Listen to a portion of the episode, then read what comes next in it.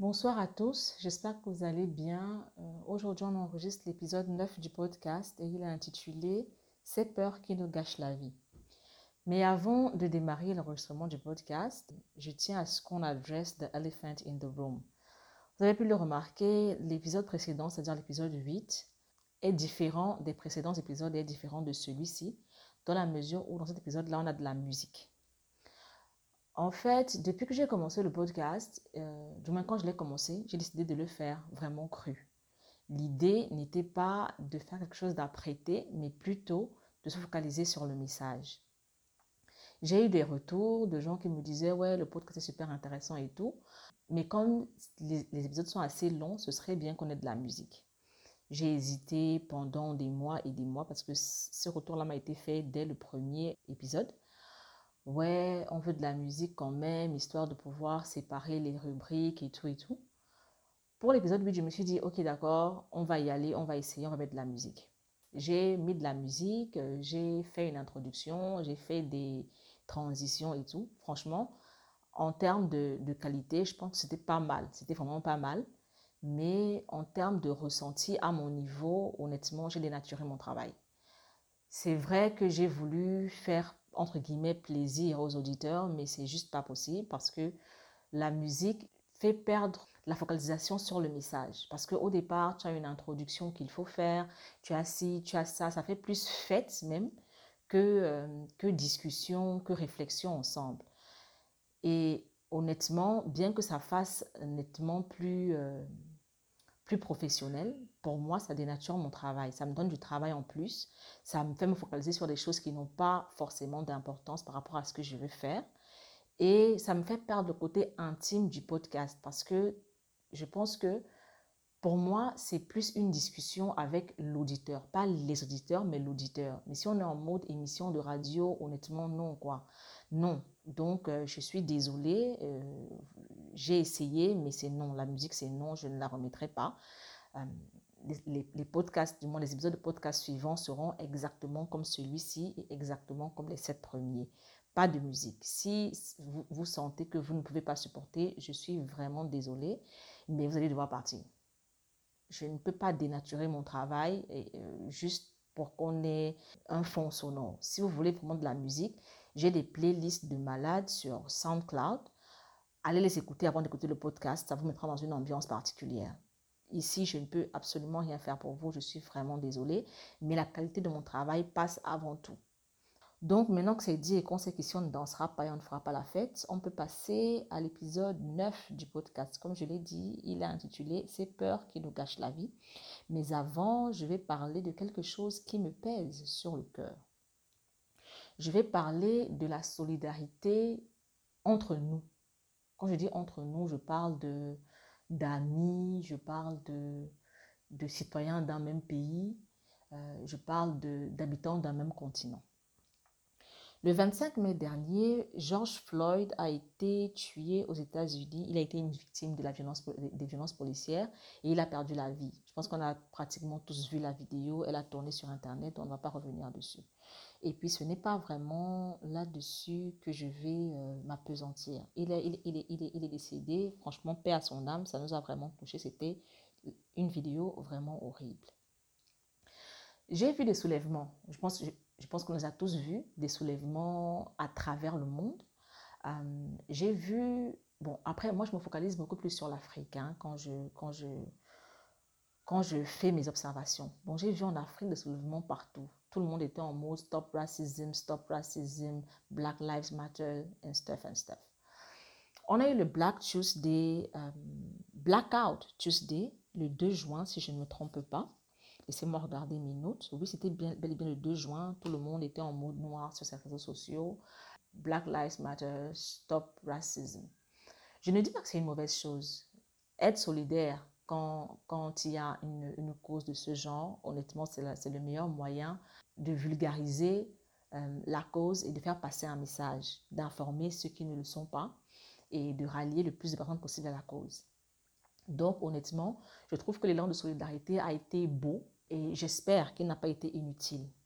Par contre, quand le drame se passe en Afrique, dans un pays africain, je ne vois pas le même élan de, de cœur. Je ne vois pas le même élan de solidarité, je ne vois pas les mêmes, euh, ne vois pas les mêmes, mais les hashtags se promener un peu partout, je ne vois pas les blackouts sur les réseaux sociaux.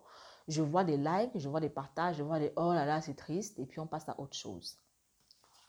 Je vais par exemple vous parler de violence policière. Tout le monde, tout le monde, absolument tout le monde ici sait que aux États-Unis, oui, c'est l'enfer et tout, violence policière. C'est pas pour euh, comparer, hein, et c'est pas pour dire que les problèmes des gens ne sont pas importants, mais je veux juste vous faire comprendre qu'on a nous aussi les mêmes problèmes, mais tout le monde semble s'en taper. En, réalité, c'est du genre, euh, ouais, chez nous, c'est moins grave, quoi. Peut-être parce que c'est moins médiatisé, peut-être parce que c'est moins sexy, peut-être parce qu'on n'a pas des hashtags, euh, je ne sais pas, je, ne sais pas, mais chez nous, ça semble être moins intéressant. On a eu des marches organisées au Sénégal, au Bénin, un peu partout par rapport au cas George Floyd. Mais au Sénégal, le même Sénégal là qui a organisé une marche euh, pour euh, Black Lives Matter, je n'ai pas vu beaucoup de gens se soulever pour les violences policières au Sénégal et je peux vous, vous dire qu'il y en a. Je vais vous parler de deux cas. Par exemple, on a Papsa qui a été torturé dans un commissariat qui a été aspergé dans liquide inflammable et qui a été brûlé en 2018. On a Abdoulaye Timira qui a été tué par un véhicule de police. Euh, ces deux cas-là, on n'a jamais eu justice. On n'a pas eu de, de, ralliement, de hashtag sexy ou quoi que ce soit. On n'a pas eu ça. Par rapport à, dans le cadre du couvre-feu euh, lié au Covid-19, on a du moins la COVID-19. Donc, dans le cas du couvre-feu, on a des agents des forces de l'ordre qui, qui, ont tiré un peu partout sur les populations et qui ont tué des gens. Euh, je vous recommande de lire le, le, rapport sur le Kenya sur, Human, sur, le, sur le site de Human Rights Watch. Euh, je pense que ça pourra vous intéresser si vous êtes véritablement intéressé par les, par les violences policières euh, dans le monde.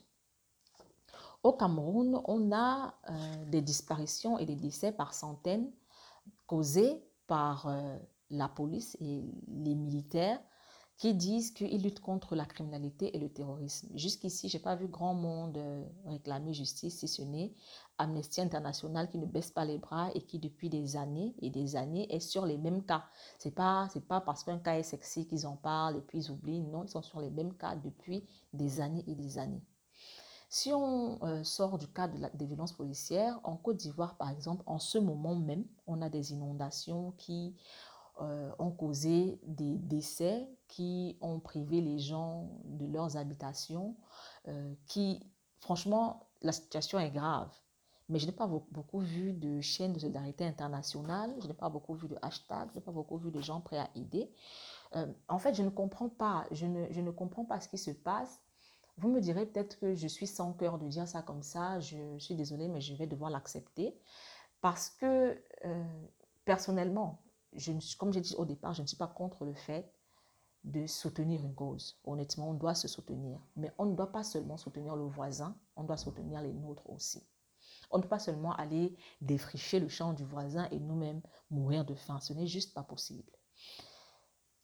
Pour aller un peu plus loin, je vais donc vous recommander la vidéo de la youtubeuse nigériane, youtubeuse beauté lifestyle Dima Ome, qui a fait une vidéo qui m'a vraiment beaucoup touchée et qui est intitulée I, I am begging from my heart, I don't know what to say.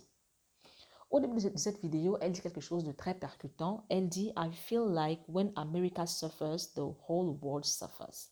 Et c'est exactement ça. C'est de ça que je parle. C'est comme si les problèmes des États-Unis sont des problèmes communs, c'est un problème de tous, mais nos problèmes nationaux ou de nos villages, de nos quartiers, ne concernent que ce, que qu'ils touchent en fait.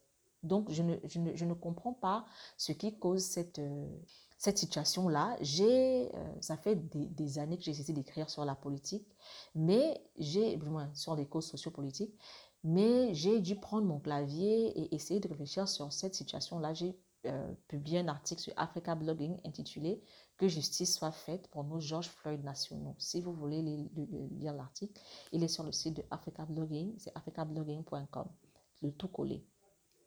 Donc, dans sa vidéo, Dima Ome dit qu'il est curieux que quand l'Amérique souffre, tout le monde souffre, mais que les problèmes propres au Nigeria, personne n'en parle. Du moins, pas personne n'en parle, mais euh, ça ne fait pas aussi grand bruit, autant de bruit que les problèmes des États-Unis.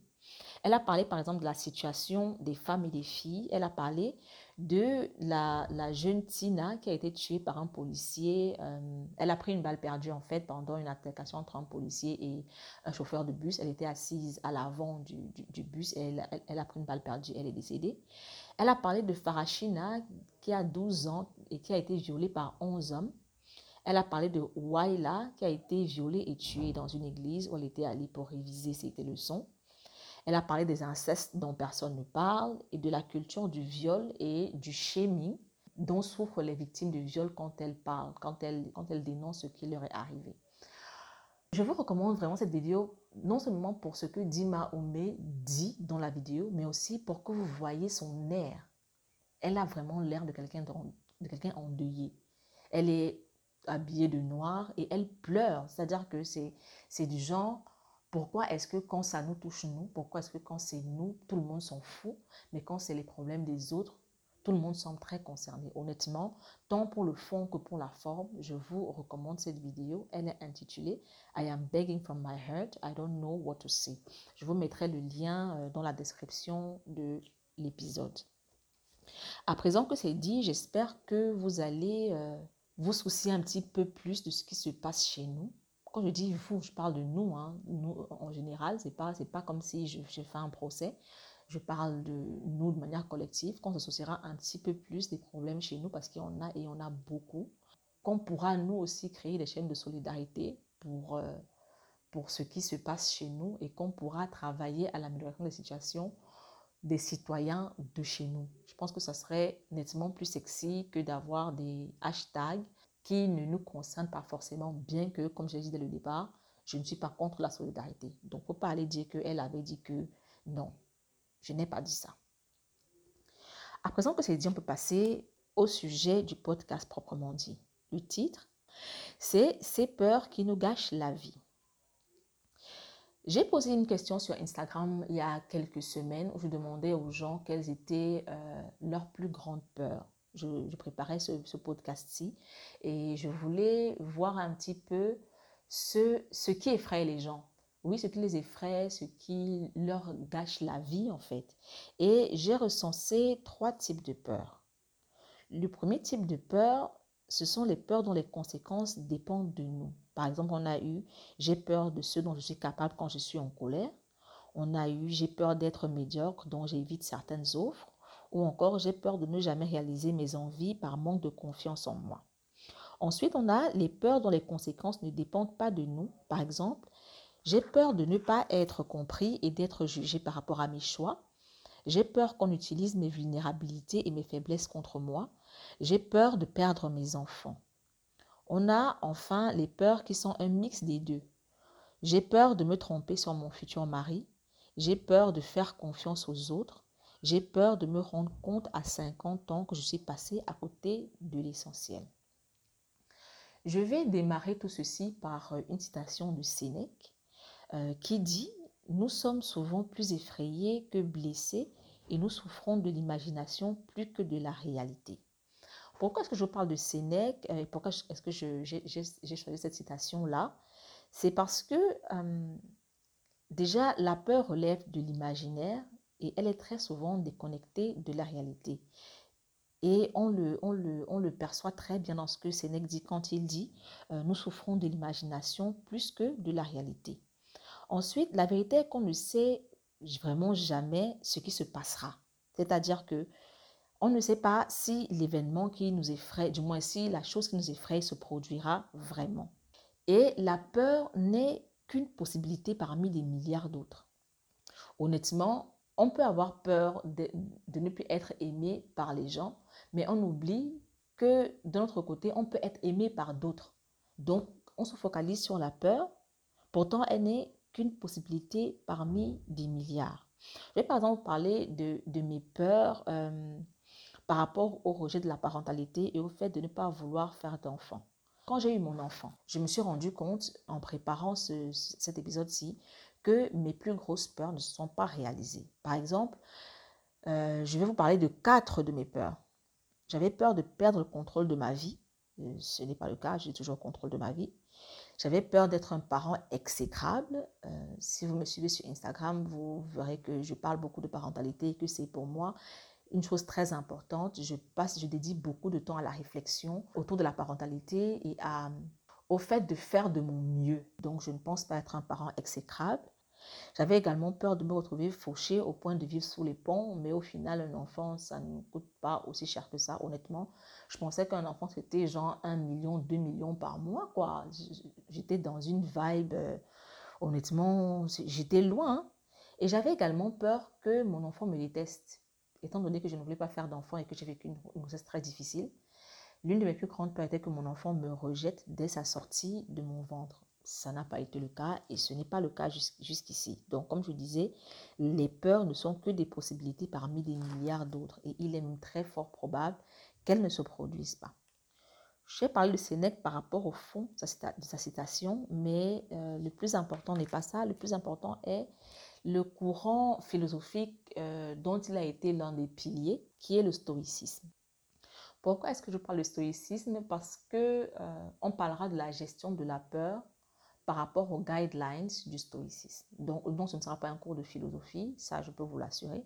Et je parle de stoïcisme, pardon, aussi parce que c'est le courant philosophique sur lequel je me base pour vivre ma vie. Très honnêtement, j'ai commencé à vivre comme une stoïque bien avant d'apprendre l'existence du stoïcisme.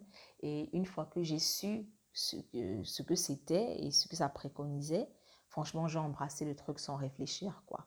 Donc, on va commencer par expliquer un petit peu ce que c'est que le stoïcisme. C'est une philosophie de l'éthique personnelle influencée par la logique et la perception du monde. Vous savez que je suis une amoureuse de la logique, donc je ne peux pas passer à côté. Le but ultime de tout adepte du stoïcisme est la sagesse morale et elle repose sur des éléments clés on a par exemple accepté le monde tel qu'il se présente. Donc, ne pas se lamenter, changer ce qu'on peut changer, accepter ce qu'on ne peut pas changer. Euh, il repose également sur le fait de ne pas se laisser contrôler par le désir de plaire ou le désir de plaisir et ne pas se laisser contrôler par la peur de la douleur. Ça, on va beaucoup en parler. Il s'agit également d'utiliser son esprit pour comprendre le monde et faire sa part dans le plan de la nature, c'est-à-dire arriver à comprendre que le monde ne sera pas ce qu'on veut qu'il soit, et faire de nous-mêmes les modèles qu'on souhaite avoir. Il s'agit également de traiter les autres de manière juste et équitable, c'est-à-dire comme on aimerait être euh, traité. vous voyez que le stoïcisme, franchement, c'est tout bon. C'est vraiment tout bon. En ce qui concerne la peur, le stoïcisme s'étend beaucoup sur euh, comment contrôler sa peur. Et dans la description de l'épisode, je vous mettrai le lien du site Daily Stoic euh, tenu par Ryan Holiday. Il y a un article très élaboré sur comment gérer la peur selon les guidelines du, stoïcisme. Donc ici, je vais juste vous dire comment ça se passe en bref. Donc, on commence par se, se demander quelle est la pire chose qui puisse arriver. Ensuite, on écrit la réponse quelque part et on scénarise dans, sa, dans la tête le déroulé des actions. Ensuite, on se demande ou on réfléchit aux différents moyens d'éviter ce scénario. Et on fait ce que j'appelle créer un département gestion de risque dans sa vie, c'est-à-dire vous arranger à faire tout ce qu'il est possible et humain de faire pour éviter les risques ou pour y faire face. Parce que généralement, les peurs, en réalité, ce sont des risques. Par exemple, quand on dit euh, j'ai peur de ne plus être aimé par les autres si je, suis vraiment avec eux qui j'ai envie d'être. C'est un risque en fait. Donc, quand on crée, un, comme dans une entreprise, quand on crée un département de gestion de risque, c'est comment faire pour atténuer les risques au maximum. Je parle souvent de Tim Ferriss. Tim Ferriss, c'est un entrepreneur et un entre guillemets penseur de notre temps et il a donné corps aux enseignements du stoïcisme en ce qui concerne la gestion de la peur. Il a créé ce qu'on appelle le fear setting qui est un canevas de gestion des peurs décliné en trois étapes. La première étape, c'est un tableau. Un tableau en trois colonnes. La première colonne, c'est la colonne define. Dans cette colonne-là, on écrit le pire qui puisse arriver en détail. La seconde colonne, c'est prevent. Que faire pour minimiser les risques au cas où ce pire-là arrive? Et la troisième colonne, c'est repair. Comment faire pour revenir au niveau de départ, c'est-à-dire où on était avant la catastrophe? Dit comme ça, c'est un peu trop théorique. Euh, donc, pour vous expliquer plus en détail et pour vous montrer exactement comment ça fonctionne, je suis partie euh, sur une de mes peurs et j'ai rempli le tableau. Cette peur-là, c'est mourir avant les 30 ans du petit humain. Donc, dans la première colonne, qui est la colonne Define, où je dois écrire le pire qui puisse arriver en détail, j'ai noté trois points. Qu'il ne sache pas à quel point je l'ai aimé, qu'il n'ait personne pour le guider dans des domaines définis de la manière dont je souhaite qu'il soit guidé, c'est-à-dire dans le respect de son individualité, qu'il ne sache pas qui j'ai été et qu'il n'ait aucune occasion d'apprendre de mes erreurs et de mes acquis. Ça, c'est le pire qui puisse arriver par rapport à cette peur-là. La seconde colonne, c'est la, la, colonne prevent dans laquelle je dis ce que je peux faire ou alors ce que je fais pour minimiser les risques au cas où ce pire-là arrive. C'est-à-dire que si je meurs avant les 30 ans du budget humain, qu'est-ce que j'ai mis en place pour atténuer les risques au maximum? J'ai noté trois points encore.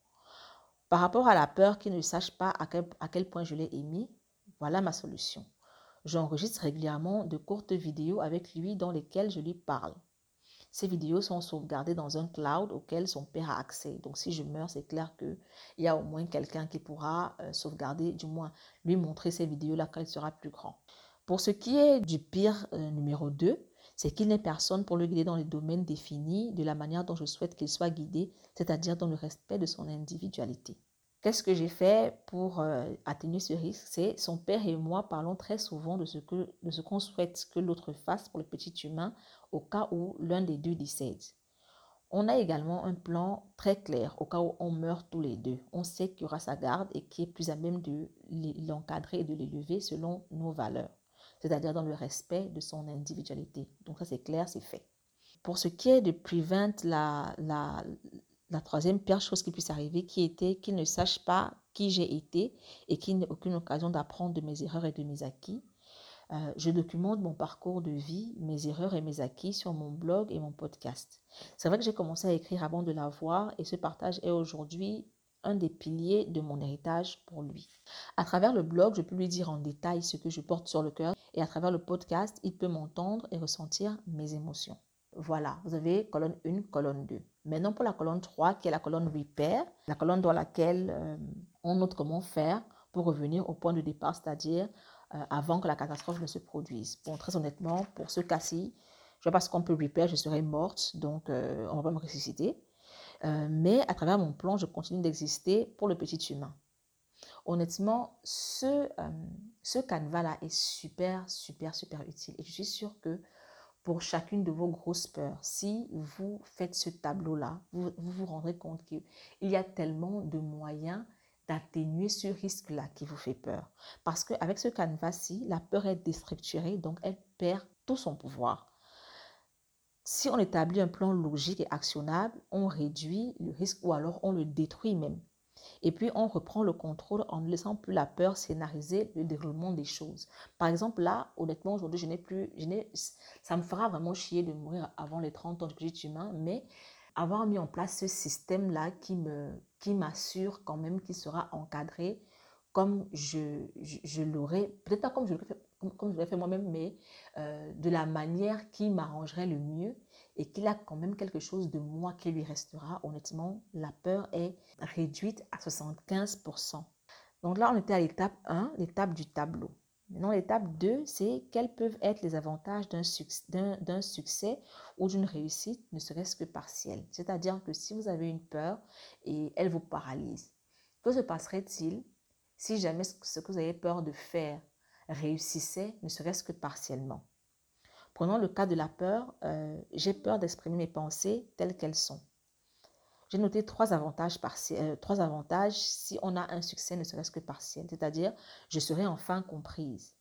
J'aurai enfin l'occasion de dire la vérité sur qui je suis et sur ce que je pense. Je serai peut-être rejetée par ceux qui s'attendaient à quelque chose de différent de moi, mais je pourrai enfin être proche des gens pour qui je suis vraiment et non pour ceux qui veulent que je sois. Donc ça, honnêtement, je suis désolée, mais si on peut atteindre ce résultat, ne serait-ce que partiellement, franchement, euh, je suis désolée, mais ça vaut la peine de se jeter à l'eau, quoi. Franchement, ça vaut la peine de se jeter à l'eau.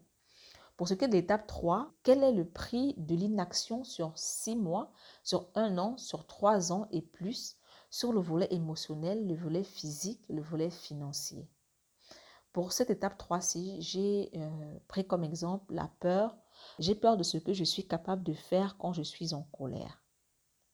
Si jamais cette personne-ci ne fait rien pour gérer sa colère, quel est le prix de son inaction sur six mois, sur un an, sur trois ans et plus, sur le volet émotionnel, physique ou financier? J'ai noté trois points. Premier point, je perds des personnes chères à cause de mes crises de colère et je me retrouve seule. Second point, je gifle mon boss et je suis virée et je ne retrouve pas d'emploi parce que d'éventuels employeurs pourraient appeler mon boss pour avoir des retours sur euh, mon travail et mon comportement et son feedback pourrait m'enterrer à tout jamais. Le troisième point, je ne peux tellement pas maîtriser ma colère que je finis par poignarder quelqu'un parce qu'un couteau traînait là à portée de main quand je me suis énervée contre la personne. Donc, au cas où on ne gère pas la colère, ça, c'est trois choses qui peuvent arriver. En fait, si vous regardez bien ce que préconise le stoïcisme et comment est-ce que Tim Ferriss a mis en pratique les théories de cette philosophie-là, vous vous rendrez compte que tout repose sur le fait de faire sa part. C'est-à-dire, ne restez pas là à vous dire, ouais, non, ça, peut arriver, ouais, non, ça, ça peut arriver, ouais, machin. Non. Décelez votre part de responsabilité dans, définissez plutôt votre part de responsabilité dans ce qui pourrait arriver et faites tout ce qui est en votre pouvoir pour que, à votre niveau, tous les risques aient été atténués, c'est-à-dire que, à limite, 0,0000001%, quoi. Prenons le cas, par, par exemple, des peurs dont les conséquences dépendent de nous. Si on a, par exemple, peur d'être médiocre, on remplit son cerveau de connaissances et on met ses connaissances à l'épreuve. Parce que honnêtement, seule la certitude de la compétence peut tuer cette peur-là. Donc, rester dans sa chambre et se dire, ouais, non, j'ai peur et tout, du coup, euh, je ne sais pas si je suis médiocre, du coup, je, fuis les opportunités. Franchement, ça ne nous aide pas. Par rapport à, la peur euh, de réaliser ses envies, par manque de confiance en soi, on travaille la confiance en soi, tout simplement. C'est vrai que c'est compliqué, mais c'est faisable. Et puis, il est possible de sélectionner les envies qui n'ont pas forcément trait à la confiance en soi et de commencer à s'entraîner en réalisant ces envies-là. Créer une habitude, l'habitude de réaliser les envies. Honnêtement, comme je le dis souvent, il suffit de le faire une fois. Je ne dis pas que cette peur-là n'est pas valable parce que toutes les peurs sont valables, mais très honnêtement, si on peut agir, pardon, si on peut agir, il est préférable d'agir. Si on a peur que nos projets soient nuls, on se lance que dans des trucs aux objectifs précis. Tout simplement. Sélectionnez un de vos projets, un qui vous, qui vous tienne à cœur, définissez-lui des objectifs précis et puis lancez-vous et attelez-vous à atteindre ces objectifs-là. Ça annule quand même le côté nul du projet. Pour ce qui est des peurs dont les conséquences ne dépendent pas de nous, je préconise la règle de 50%. Généralement, les peurs qui ne dépendent pas de nous sont relatives à notre peur de la réaction des autres. Donc, comme je disais, je préconise la règle de 50%. À mon sens, chaque interaction représente 100%. Par exemple, si vous interagissez avec une amie, vous possédez 50% de l'interaction et la personne en face possède 50% de l'interaction. Vous ne pouvez maîtriser que vos 50%. Vous n'avez aucune maîtrise sur les 50% de l'autre. Donc faites ce que vous avez à faire vous et laissez l'autre répondre comme il voudrait répondre lui. Donc très franchement, quand vous dites euh, si je suis moi, l'autre ne m'aimera pas, vous essayez de contrôler ces 50%. Faites votre part, c'est tout ce qui vous intéresse. Soyez vous-même. Comment l'autre réagit, honnêtement, vous n'avez aucune maîtrise. Parce que peut-être même que, en n'étant pas vous, il ne vous aime pas, mais vous ment et prétend vous apprécier. Vous ne savez pas c'est 50% que vous ne maîtrisez pas. Prenez la totale maîtrise de vos 50% dans vos interactions avec l'humain, avec le monde et faites de ces 50%-là le meilleur qui puisse être. Et puis apprenez à être là pour vous avant d'être là pour les autres. Parce que quand vous dites par exemple, j'ai peur de la réaction de l'autre, vous êtes là pour lui d'abord avant d'être là pour vous-même. Pourquoi est-ce que cette personne-là passerait avant vous? Pourquoi est-ce que ce qu'elle ferait serait plus important que ce que vous voulez faire vous? À quel moment est-ce que vous passez après? Pourquoi en fait? Faites votre part également en traitant les autres de manière juste et équitable. Comme j'ai dit, épurez vos 50% autant que faire se peut. Et si vous vous rappelez au départ, quand j'ai parlé des piliers sur lesquels repose le stoïcisme, on a dit traiter les autres exactement comme vous voulez être traité. Donc épurez vos 50% au mieux. Ce que l'autre fait de ces 50% ne vous concerne pas. Vous ne pouvez pas réfléchir sur vous et réfléchir sur l'autre en même temps.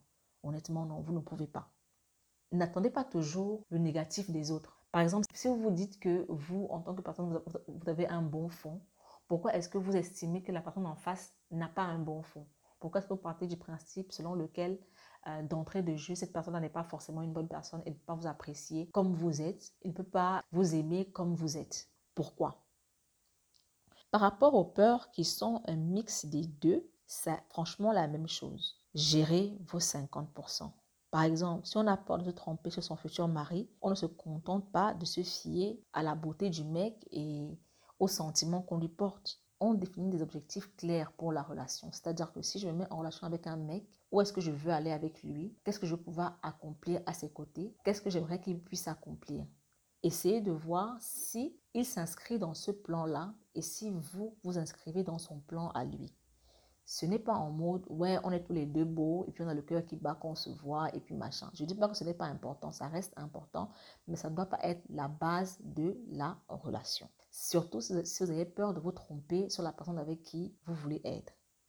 Maintenant, faire cela, ça pourra, à quand même quelque chose comme 70 à 80%, atténuer le risque. Mais en même temps, si le mec en question, en cours de route, change parce qu'un événement précis ou something est arrivé dans sa vie, vous n'avez pas de contrôle à ce niveau. Vous avez fait votre part. Vous êtes assuré que vous avez épousé le mec qu'il fallait par rapport à votre plan de vie. Si après il change, ce n'est pas votre faute. Ce n'est pas, en fait, ce n'est pas votre péché, ce n'est pas votre faute, ce n'est pas un port que vous allez porter sur vos têtes. Ce n'est pas, c'est juste pas possible de vouloir anticiper les fautes de l'autre et les poser sur vos têtes. Non, don't do that. Second exemple, si on a peur de faire confiance aux autres, on s'arrange à être d'abord soi-même une personne de confiance, une personne capable de créer un environnement sain pour des relations, pour un type de relation précis, c'est-à-dire un type de relation qui repose sur la confiance.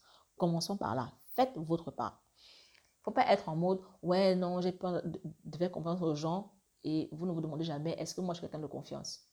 Est-ce qu'on peut me faire confiance à moi? Et puis si la réponse est oui, pourquoi est-ce que vous partez du principe selon lequel l'autre n'est pas de confiance, mais vous, vous êtes de confiance? Why do you do that? Like, why?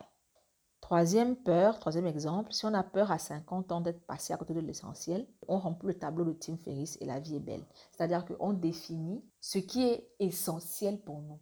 Parce que quand on dit euh, j'ai peur de passer à côté de l'essentiel, l'essentiel c'est super méga hyper vague. C'est quoi l'essentiel pour vous? Définissez ce qui est essentiel pour vous et arrangez-vous à ne pas passer à côté. Et si, quand vous avez 45 ans ou 50 ans, vous vous rendez compte que par rapport aux dynamiques sociales et whatever, whatever, ce qui est essentiel à ce moment-là n'est plus ce qui était essentiel à votre époque, vous avez fait votre part. C'est-à-dire que vous avez vécu votre époque, vous avez vécu votre essentiel pour ne pas passer à côté. Maintenant, laissez le nouvel essentiel là aux gens de nouvelle génération. Et si elle passe à côté, ce n'est pas votre problème. Gérez votre essentiel à vous, pas l'essentiel du monde, pas l'essentiel du futur, pas l'essentiel du tonton. Gérez votre essentiel à vous et le seul moyen de le faire, c'est de noter ce qui est essentiel et de s'arranger à ne pas passer à côté. Vous voyez donc honnêtement, si on regarde les choses de façon froide et logique, comme le préconise le stoïcisme, on se rend compte qu'on peut agir sur nos peurs il est fort possible d'agir sur nos peurs. Je ne, dis pas qu'elles vont disparaître et je ne dis pas qu'elles n'ont pas euh, lieu d'être. Toute peur a lieu d'être parce qu'on ne sait pas ce qui a donné naissance et on ne peut pas juger les gens par rapport à ce qu'ils ressentent. Ça, c'est big no. Par contre, il est possible pour ces personnes-là d'agir sur ces peurs-là si elles prennent les rênes et si elles font leur part, comme le préconise le stoïcisme. Tout ça, c'est pour vous demander d'aller lire le stoïcisme. Hein. Franchement, c'est une philosophie trop top. Allez lire dessus. Donc, comme je disais, faites votre part. Vous ne pouvez pas pleurer par rapport à ce qu'on n'avait pas fait et pleurer encore par rapport à ce que l'autre n'aurait pas peut-être éventuellement. Non, focalisez-vous sur ce que vous pouvez faire vous et minimisez les risques au maximum à votre niveau. Pour conclure, je vais vous parler de Jimmy Fox, le chanteur Jimmy Fox. Je pense que vous le connaissez. Si vous ne le connaissez pas, euh, entrez son nom sur YouTube et regardez ses clips. Il est fabuleux. Donc, chanteur Jimmy Fox a été euh, invité sur le podcast de Tim Ferriss, qui s'appelle The Tim Ferriss Show. Et il a parlé de la manière dont il élève ses enfants. Il dit très souvent, il leur pose la question comme ça, out of nowhere, What is on the other side of fear? What is on the other side of fear? De l'autre côté de la peur, on a l'inaction, on a l'absence de changement et donc l'absence d'amélioration, et on a la torture psychologique. Comme l'a dit Sénèque, nous souffrons plus de l'imagination que de la réalité. Donc, posez-vous la question chaque fois que cette peur-là vous revient. What is on the other side of fear? Quel est le prix de l'inaction, comme a demandé Tim Ferriss? Et pourquoi est-ce que vous vous torturez psychologiquement alors que la seule chose à faire pour savoir ce qui se passerait, c'est de vous lancer en fait? So, lancez-vous. C'est tout pour aujourd'hui. People bye.